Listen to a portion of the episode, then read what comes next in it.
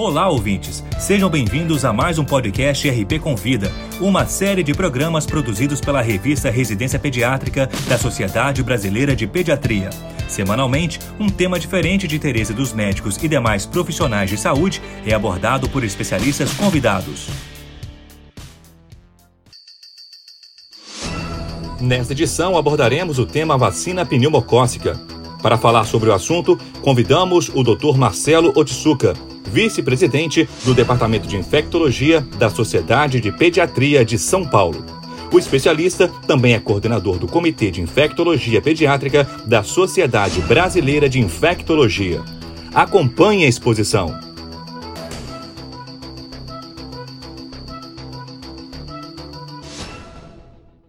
O tema de hoje é Desmistificando o conceito sobre vacina da infância para a prática clínica. Como são várias vacinas para a gente discutir, é, esse primeiro momento a gente vai falar um pouquinho de uma delas, que é a vacina pneumocócica. É, em outros podcasts eu vou tentar falar de outras vacinas também. A primeira vacina que eu quero falar então, a vacina pneumocócica conjugada. É importante a gente entender que ela não protege para todos os pneumococos. Ela protege para os pneumococos contidos na vacina e, eventualmente, alguma proteção cruzada para alguns outros sorotipos. E nesse momento é importante a gente entender quais são os sorotipos predominantes em cada país, em cada região. No início da produção da vacina, da, da, do início da distribuição e, e, aplicação da vacina no nosso meio, a vacina 10 valente, ela respondia por aproximadamente 80 ou mais por cento dos sorotipos que provocavam doença no Brasil. E não só os sorotipos que provocam doença, como também os sorotipos que são mais resistentes, porque esses sorotipos que provocam doença são os mais presentes colonizando o nasofaringe, e na história de colonizar nasofaringe, eles ficam expostos aos antibióticos e, consequentemente, eles desenvolvem um perfil de resistência maior. Uh, essas infecções por esses pneumococos eram grande causa de infecções invasivas, meningites e pneumonias. Tá? Uh, a proposta, então, com a vacina de proteção para esses sorotipos foi muito bem obtida. Nós conseguimos uma redução drástica dos sorotipos contidos na vacina, mas uh, não é só a proteção para doenças invasivas, mas a gente observou também uma redução muito importante do número de otites, de pacientes com diagnóstico de otites que procuravam ambulatório. Então a gente vê que a redução também acontece para outros tipos de infecções provocadas pelo pneumococo.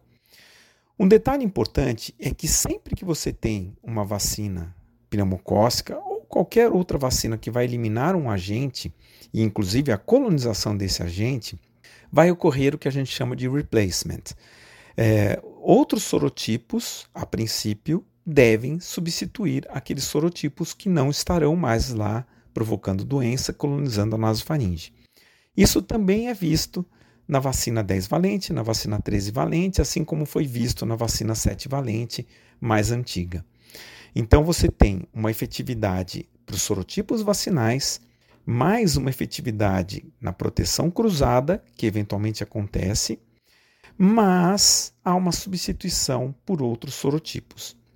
Essa substituição pode ser mais rápida ou mais lenta, dependendo de qual vacina conjugada nós estamos utilizando. Na vacina 10 valente, a princípio, observa-se uma, uma reposição dos sorotipos um pouco mais lenta do que na vacina 13 valente.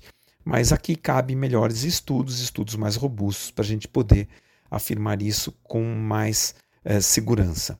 Uh, um detalhe importante é que, quer queira, quer não, as duas vacinas, 10 valente e 13 valente, elas têm sim conseguido seu objetivo com redução significativa de infecção pelos sorotipos vacinais.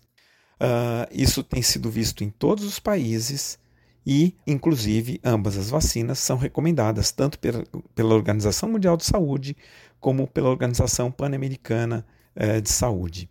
Atualmente, houve um aumento do sorotipo 19A.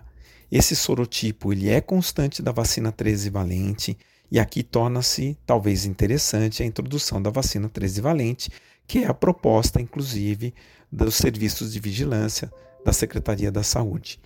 Após a introdução dessa vacina, muito provavelmente a gente deve cursar sim com diminuição do 19A, mas mesmo com a 10 valente, isso na fase inicial também aconteceu, uma redução parcial do 19A.